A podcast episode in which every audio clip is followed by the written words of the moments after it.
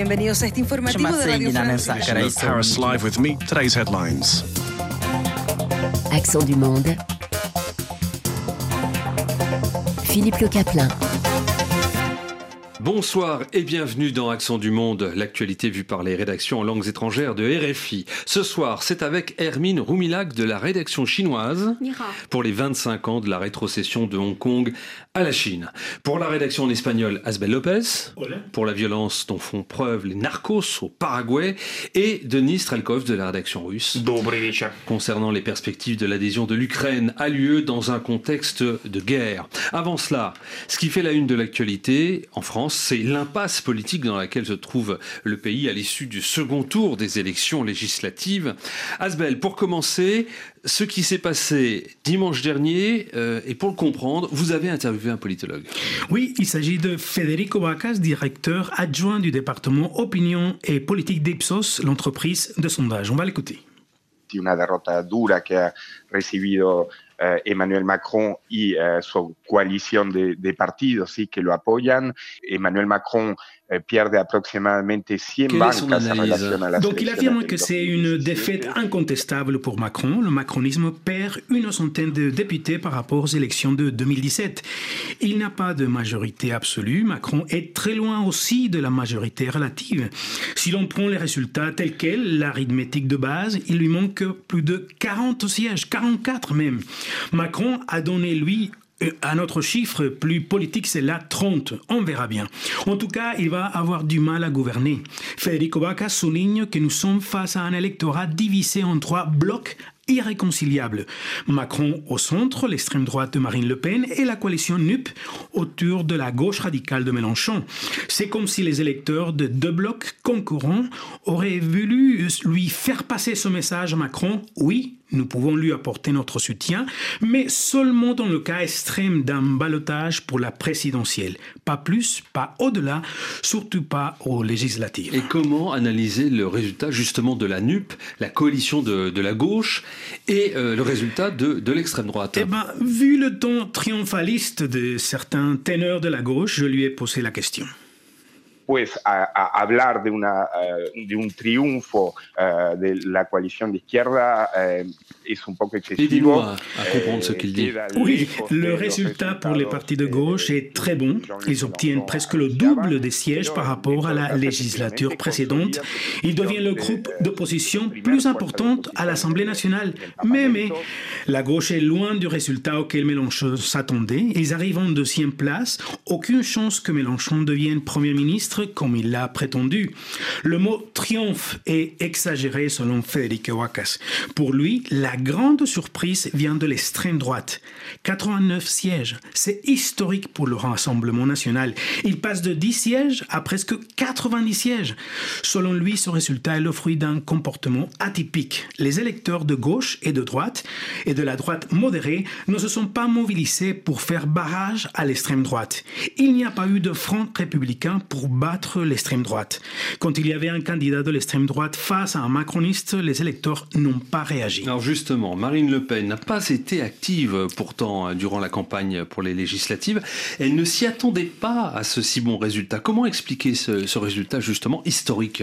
Carlos Herranz, collègue à la rédaction espagnole, a interviewé à ce propos Olivier Urrutia, directeur de l'Observatoire européen des think tanks.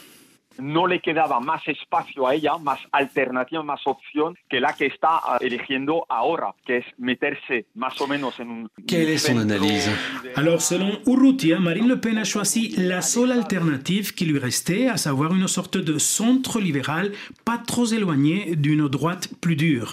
Selon lui, Le Pen partage avec Macron des positions du centre, par exemple dans le domaine économique et au niveau culturel. Mais elle est plus à droite que lui dans des sujets de société. Grâce aux positions extrêmes de Zemmour, la droite identitaire dure, Le Pen s'est montré plus au centre. Il assume le libéralisme économique de Macron, mais affiche une position plus droitière que lui dans les questions identitaires. Cette analyse peut peut-être expliquer pourquoi la banalisation du vote Rassemblement national à laquelle nous assistons, c'est désormais un vote assumé, décomplexé et même stratégique, par exemple pour humilier Macron. Denis Strelkov, ça fait des années hein, que le Kremlin préfère justement l'extrême droite aux autres mouvements politiques. Il est donc intéressant de, que vous nous rapportiez les commentaires de la presse russe. C'est un changement politique important pour toute l'Europe. Ce sont les hommes politiques qui parlent de la souveraineté nationale et pas de l'Europe qui accéder au pouvoir, ou encore ceux qui soutiennent les États-Unis perdent en popularité, sont des mots des journalistes et des experts russes. Il y a seulement quelques années, Marine Le Pen était au Kremlin juste avant les élections présidentielles. Les questions de l'emprunt d'un banque russe causent toujours des problèmes pour la leader du Rassemblement national. En 2017, Marine Le Pen disait que la Crimée fait partie de la Russie, mais pas l'Ukraine. Et pour le journal Le Monde, Vladimir Poutine est parent de l'extrême droite européenne, de Marine Le Pen et à Matteo Salvini. Donc la Russie devrait logiquement se féliciter de la seconde place du Rassemblement national aux élections, et c'est bien le cas, même si on en parle beaucoup moins que pendant les élections présidentielles, bien évidemment, parce que c'est plutôt les mots d'Emmanuel Macron qui n'a pas exclu de se rendre à Moscou et qui va conserver des contacts avec Poutine qui font la une. Euh, pour d'autres experts russes, la partie d'Emmanuel Macron a perdu sa majorité absolue au Parlement à cause de la guerre en Ukraine. En Russie, on parle que, on pense que les, sanctions européennes contre Moscou ont augmenté l'inflation, les prix du gaz, ce sont la raison de la crise économique mondiale, et la France a soutenu ces mesures économiques fortes contre la Russie, d'où la baisse de popularité d'Emmanuel Macron et son parti. Est-ce qu'on peut dire que la victoire du Rassemblement national va changer, peut changer la position de la France vis-à-vis de cette guerre menée par la Russie en Ukraine? Il faut rappeler que ce n'est pas le Parlement qui gère les questions de la politique étrangère en France, c'est bien le ministère des Affaires étrangères qui est sous contrôle du président. Mais en temps de guerre, les mesures à prendre peuvent être dures et c'est difficile de gouverner sans majorité absolue. La France doit tirer les conséquences de la situation géopolitique et entrer dans une économie de guerre. C'est Emmanuel Macron qui l'a annoncé le 13 juin. Les dépenses budgétaires pour financer les défenses et le soutien de l'Ukraine vont donc probablement augmenter, même si officiellement cela n'a pas été annoncé. Mais avec la hausse des prix du gaz et de l'inflation, le pouvoir d'achat reste une question clé pour les Français. Ce sont eux qui vont payer le prix pour la guerre. Les choix qui vont s'imposer seront difficiles et ce n'est pas sûr que le Parlement va soutenir toutes les réformes proposées par le gouvernement. Autre chose de notable concernant ces législatives, Hermine Roumilac, le premier député d'origine asiatique, Buon Tan, n'a pas été réélu. Oui, Byung-tan, il est très connu dans le milieu chinois ou asiatique à Paris. Son nom chinois s'appelle Chen Wen-xiong. Donc, il était non seulement le premier député euh, d'origine asiatique euh, de Cambodge, euh, plus précisément. Avant d'être député, il était aussi le premier maire adjoint d'origine asiatique de la France dans le 13e arrondissement de Paris. Mais cette fois-ci, les électeurs de cet arrondissement n'ont pas voulu lui renouveler la confiance. Il a été battu par le personnage hautement médiatisé du Parti du Vert, Madame Sandrine Rousseau. pourquoi euh, peut-être il n'a pas su convaincre ses électeurs, on n'en sait pas. Mais ce qui est sûr, c'est que Pékin a perdu un allié très fidèle dans le Palais Bourbon, car lui, c'est lui, c'est le seul député qui a euh, voté contre la résolution adoptée en janvier par euh, les députés pour dénoncer les génocides en cours des Ouïghours en Chine. Je reviens vers vous, Denis Strelkov. Quelles sont les principales pistes envisagées par la majorité pour débloquer la situation, puisqu'on voit que le président a perdu sa majorité absolue? D'un point de vue purement technique, c'est simple. Il faut soit des accords avec d'autres partis, et ça pour chaque texte de loi, soit dissoudre le Parlement. La dernière option reste très risquée pour le président. Ce n'est pas sûr que les, les partisans obtiennent euh, plus de voix que lors des nouvelles élections. Cependant, les élections législatives anticipées ont déjà eu lieu dans la Ve République, donc rien n'est exclu, même si ce n'est pas vraiment probable. Pour l'instant, Emmanuel Macron soutient plutôt la première option, faire des compromis et obtenir des majorités constructives pour faire passer des lois L'opposition parle d'une crise politique pendant que le président affirme que la situation est banale au niveau européen. Asbel, Asbel Lopez, comment interpréter le message que les électeurs ont voulu faire passer? Il réalise Emmanuel Macron lors de la présidentielle, mais ne lui donne pas les moyens pour gouverner lors des législatives. Eh ben, je vais citer encore l'analyse de Bacchus. Il y a trois blocs et il y a donc trois messages. Le résultat, c'est une Assemblée nationale fragmentée, un pays difficile à gouverner. Nous sommes en quelque sorte au milieu d'un épais brouillard. Nous avons fait un saut dans le vide. Je pense que nous allons découvrir tous comment sortir de cette impasse au fil du temps, dar tiempo al tiempo, comme disait Miguel de Cervantes, il faut donner du temps au temps. Et maintenant, comment vivent les pays européens où le Parlement ou les partis au pouvoir n'ont pas de majorité? Euh, Donnez-nous votre éclairage, Denis. Ces pays sont nombreux. L'Italie, l'Allemagne, l'Espagne. Il y a des débats, il y a des impôts politiques, mais les parlements arrivent à fonctionner. Prenons l'exemple de l'Italie. Depuis la Seconde Guerre mondiale, le pays a connu à peu moins de 70 gouvernements, pour la plupart minoritaires. Pour diriger le pays, l'exécutif doit chercher des alliances, des coalitions, et parfois la presse italienne disait que l'Italie est devenue un pays ingouvernable. Surtout en 2018, quand il y a eu deux mouvements contre le système qui sont arrivés au pouvoir. La Ligue est 5 étoiles. Les crises, elle les démissions ont été nombreuses, mais les lois ont quand même été adoptées. Pour ce qui est de la Chine, Hermine Roumilac, comment est-ce que Pékin apprécie cette, euh, cette élection législative en France et son résultat? Et À part ce que vous avez, dit tout à l'heure, je pense qu'il y a à Pékin un sentiment mélangé de soulagement et de déception vis-à-vis de cette élection.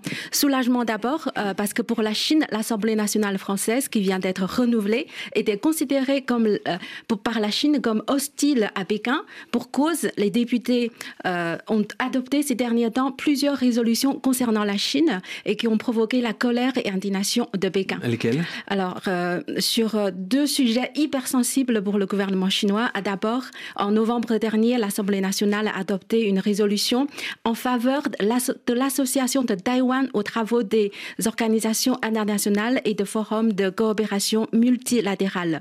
Pour cette résolution, il y a deux groupes parlementaires qui n'ont pas signé. C'est le Parti communiste française et la France insoumise.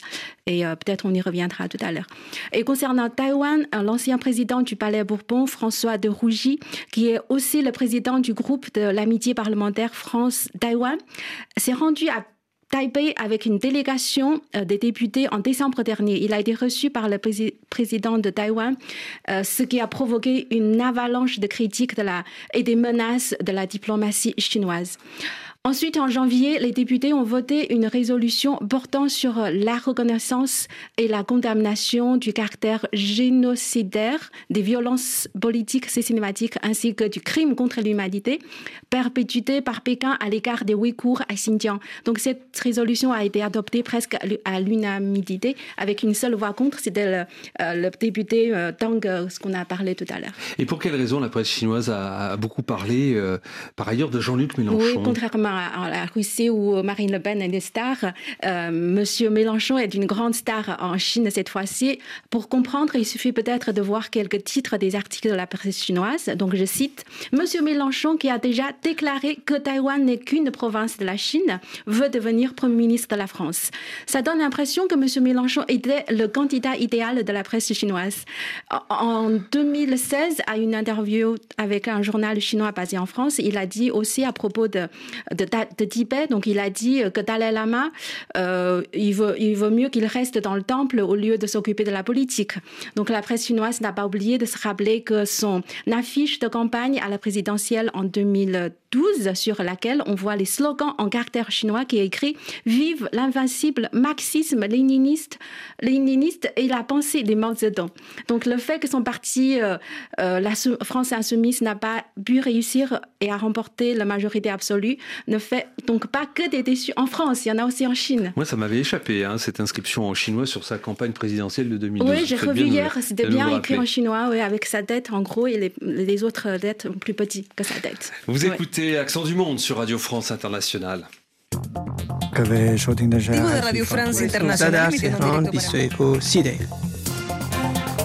Accent du Monde. Philippe Le Caplin.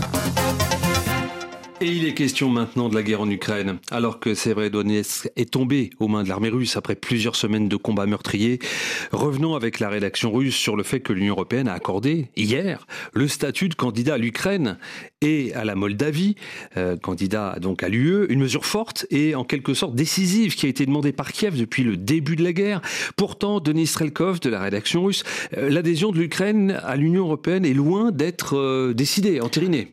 le processus sera sans doute très longue, très chère pour l'Union européenne et pour Kiev, et surtout demandera de l'Ukraine un gros effort, car pour devenir membre de l'Union, il faut respecter un certain cahier des charges. Avec l'offensive russe, l'Ukraine a sans doute d'autres priorités que de mener des demandées par Bruxelles, qui sont nombreuses, eux.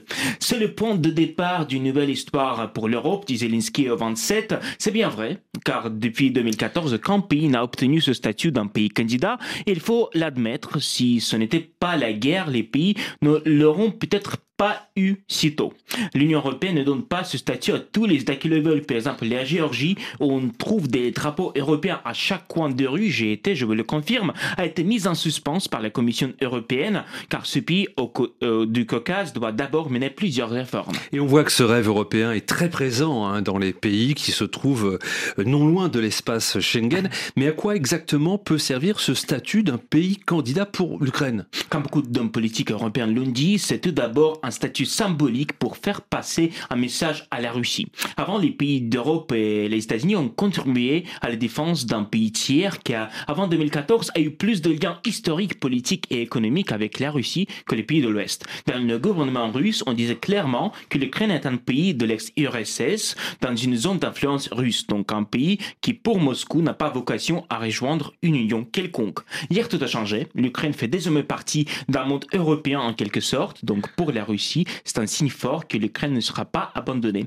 Mais le symbole, ce n'est pas tout. En ce moment, l'Ukraine souffre d'une crise économique extrêmement grave. Le PIB du pays reste très faible, aux alentours de 3500 dollars par habitant, et l'économie va réduire d'au moins 45% cette année, selon la Banque mondiale. Bien sûr, à cause de la guerre en Ukraine. Pour rebondir, il faudra de l'aide économique, c'est clair. On parle déjà d'un plan Marshall extrêmement ambitieux. Euh, vaut mieux donner de l'argent au pays qui fait partie de la famille européenne, bien sûr. Alors, est-ce qu'il est possible, euh, malgré tout, pour l'Ukraine d'atteindre ses objectifs dans un délai, disons, raisonnable? Il y a au total, une trentaine de chapitres de négociations et l'Ukraine a déjà fait plus de moitié de chemin. J'ai tout d'abord de la stabilité du régime politique et la conversion de l'économie du marché, ce qui n'est pas rien vu le passé soviétique du pays, mais il y a d'autres points importants. Par exemple, la lutte contre la corruption et l'oligarchie.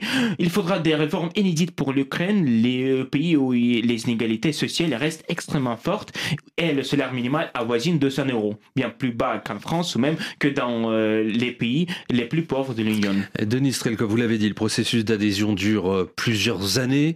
Et si la Russie arrive à occuper les territoires ukrainiens à long terme, est-ce que Kiev pourra toujours compter sur cette adhésion C'est une question très difficile, mais en effet, le pays avec un conflit gelé en cours a très peu de chances d'entrer à l'Union européenne. Malgré ça, le Chypre a réussi d'entrer dans l'Union malgré la division de son territoire et la Turquie, qui contrôle la moitié de l'île de Chypre, n'a pas pu pour l'instant rejoindre l'Union, même si le pays a obtenu le statut du candidat il y a plusieurs années. Mais pour que l'Ukraine entre dans l'Union, il faudra que les hostilités prennent fin et que la question des frontières de l'Ukraine soit réglée avec la Russie. Car sinon, l'Union européenne devrait aider le pays membre qui est victime de l'agression armée d'un autre pays.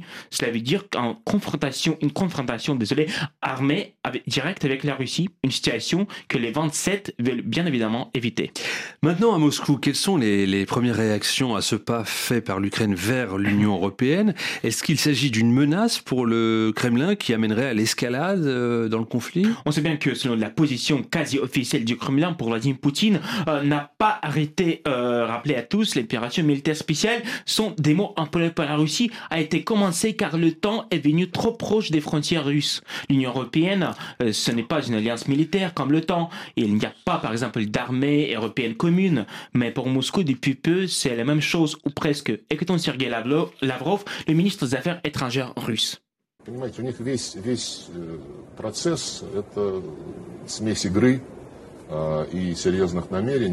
Que dit Lavrov, qui est un homme politique très proche hein, de Vladimir Poutine L'Union européenne, ce n'est pas une organisation sérieuse. Ces actes rappellent les stand-up comiques qu'on voit à la télé. Ce n'est pas un processus politique légitime, mais une trahison des principes de l'Union européenne. La décision est basée sur le jeu géopolitique mené par l'Europe depuis longtemps.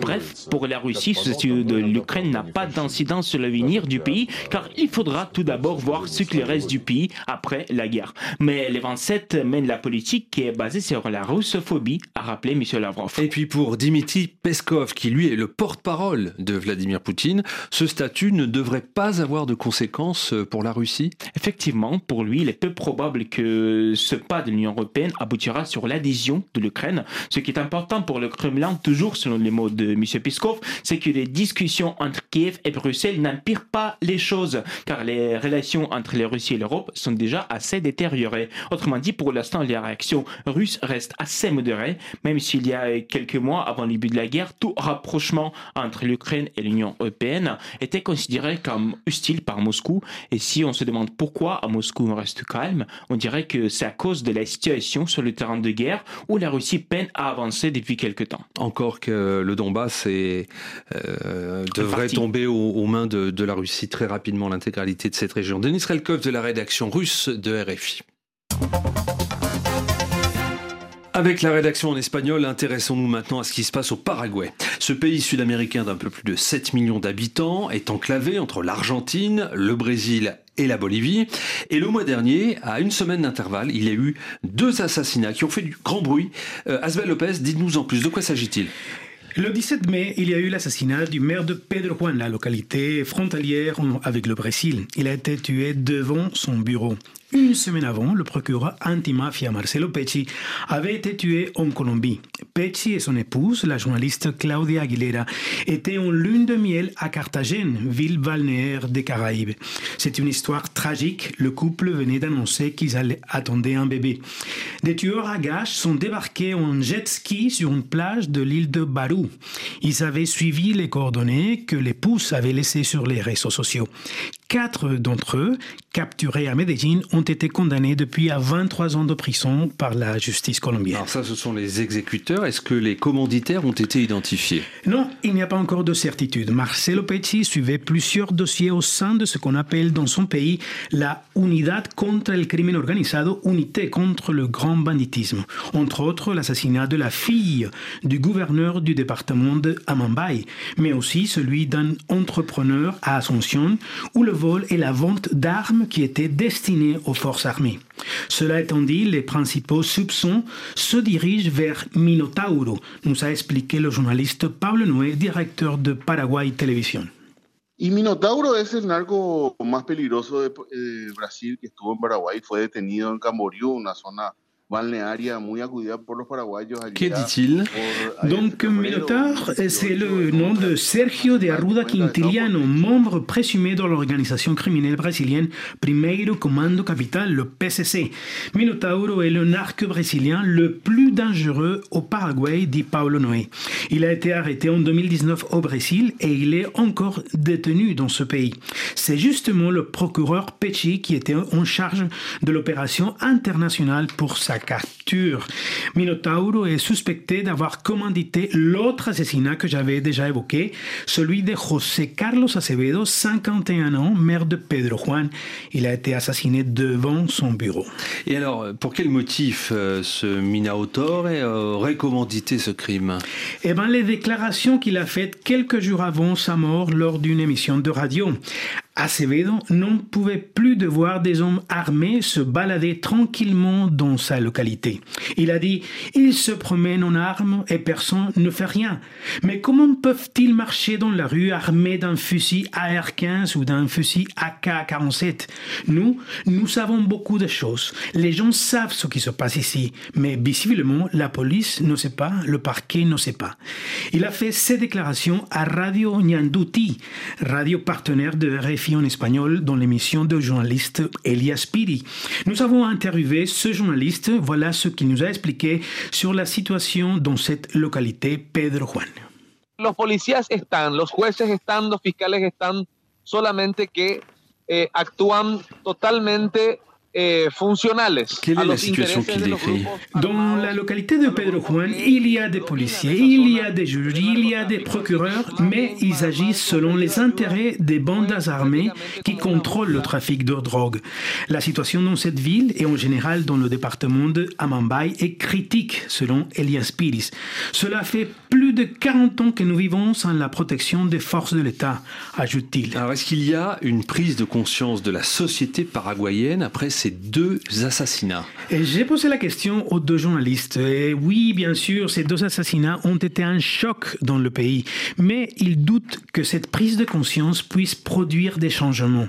Après ces crimes, il y a eu encore des interrogations sur les liens entre les narcos et les politiciens. D'ailleurs, la dernière grande opération du procureur Pecci a mis en lumière des liens entre des entreprises, des coopératives, des autorités locales et de nouveaux candidats avec le trafic de drogue et le blanchissement d'argent. C'est pour cela qu'Elias Piris en particulier n'est pas très optimiste, même s'il reconnaît qu'on parle de plus en plus du phénomène de la narcopolitique dans son pays et que ce sera l'un des sujets clés de sélection de l'année prochaine. Mais il précise tout de suite après, malheureusement, nous, paraguayens, nous avons la mémoire courte. Asbel Lopez de la rédaction hispanophone de Radio Francia. Muy bien. Le 1er juillet marquera le 25e anniversaire de la rétrocession de la souveraineté de Hong Kong à la Chine. Le gouvernement affirme, euh, le gouvernement chinois, que le principe d'un pays de système a été un grand succès à Hong Kong, mais en réalité, Hong Kong a progressivement perdu les fondements de la liberté, de l'autonomie qui étaient les siens. Puis à partir de 84, Hong Kong devait bénéficier de deux systèmes pendant 50 ans. Or, beaucoup de choses ont déjà changé au cours des deux dernières années. Moins de liberté, moins de démocratie. Hermine euh, de la rédaction chinoise Comment les Britanniques ont-ils pu faire confiance au régime chinois qui visiblement ne tient pas sa parole? Oui, malheureusement, comme vous dites, le changement euh, à Hong Kong sont, sont vraiment défavorables aux, habitants de, Hong Kong qui bénéficiaient depuis 50 euh, ans, euh, depuis, depuis toujours, hein, plus de liberté que les, que les Chinois du continental. Donc, selon le spécialiste de l'histoire de, Chine et de Hong Kong, M. Philippe Beja, à l'époque, sur l'avenir de Hong Hong Kong, c'est-à-dire à, l'époque c'était 1984 euh, où euh, la déclaration a été signée. Il y a euh, deux hypothèses ou deux opinions. Il a répondu à nos questions en chinois. 那个时候的九七年有很多争论， 就是说他那个一国两制会不会有 que vous a-t-il dit Alors, en résumé, il a dit à l'époque, il y avait deux points de vue sur le principe un pays, deux systèmes. L'un le considérait comme positif et l'autre s'interrogeait sur ses chances de réussir. Certains prévoyaient que Hong Kong deviendrait comme toutes les autres villes, mais d'autres pensaient que non, car la Chine avait besoin de Hong Kong, ce que les anciens dirigeants chinois Mao Zedong et Zhou Enlai avaient toujours pensé de Hong Kong, que la Chine avait besoin de Hong Kong à l'époque. Ils pensaient que Hong Kong ne servait pas à grand-chose si elle devient comme une autre ville en Chine. Les changements survenus à Hong Kong, ce qu'on voit aujourd'hui, ont été réalisés euh, étape par étape. En fait, les 23 derniers des années précédentes, Hong Kong était garantie de liberté avec un système multiparti. La liberté d'expression et les libertés de publication étaient garanties, mais aussi la liberté de commémorer la massacre de 4 juin. C'était d'ailleurs le seul endroit en Chine hum, qu'on peut faire euh, ce. Ça, c'est Tiananmen. au Tiananmen, ouais, c'est ça. Donc, le véritable changement, selon M. Beja, est venu euh, de Xi Jinping, pour qui l'économie pèse beaucoup moins que la contrôle de la souveraineté. Donc, il veut contrôler Hong Kong comme il l'a fait sur le continent. Et si Hong Kong a encore besoin, euh, encore la capacité d'être autonome, il aura du mal à supporter. Mm, au bout du, au bout, du bout, est-ce qu'on peut dire que Hong Kong est désormais proche de l'idéal de Xi Jinping? Oui, je pense que oui, parce que les médias libres ont tous été fermés, les démocrates sont presque tous en prison. Ils sont pas en exil et il n'y a pas de protection dans la rue, il n'y a pas de manifestation non plus. Mais la question est de savoir si les plus de 2 millions de personnes hongkongaises qui descendaient dans la rue le 20 juin, euh, le juin en 2019 sont vraiment obéissantes. Xi Jinping se rendrait probablement à Hong Kong le 1er juillet pour les cérémonies, pour célébrer ses 25 ans de rétrocession. Ce serait la première fois qu'il quitte la Chine continentale depuis le début de la pandémie. Donc, il s'en dirait au moins très à l'aise à Hong Kong puisque la tradition marche de l'opposition du 1er juillet a été interdite depuis longtemps. À la fin, je voudrais dire que Hong Kong en chinois signifie le port parfumé, donc Xianggang on dit en chinois. Mais 25 ans après la rétrocession de la souveraineté, la perle d'Orient est en train de perdre son parfum et de sa lumière, à la déception de beaucoup de gens qui l'aiment. Hermine Roumilac, autre chose, l'actualité marquée aujourd'hui par la disparition d'un avocat chinois très célèbre. Oui, euh, donc je voudrais rendre euh, ces hommages à ce grand avocat qui s'appelle Monsieur Zhang Siji. Il est décédé aujourd'hui à Pékin à 13h25 l'heure de Pékin. Donc il restera dans l'histoire de Chine comme celui qui accepta de défendre les indéfendables, ceux dont le régime voulait se débarrasser. Donc il fut notamment l'avocat de la femme de Mao Zedong, euh, Madame Jiang Qing, et de la bande des quatre. Il défendait aussi les grandes figures politiques du mouvement, mouvement de Tiananmen, comme le sociologue Wang Jintao ou encore Bao Tong. Donc c'était le bras droit de Zhao Ziyang, l'ancien premier ministre chinois. Et qui est donc disparu euh, aujourd'hui. Euh, voilà pour cet accent du monde, qui accent du monde qui prend des vacances cet été. On se retrouve en, en septembre. Merci à vous. À retrouver bien évidemment sur le site internet de RFI. Le débat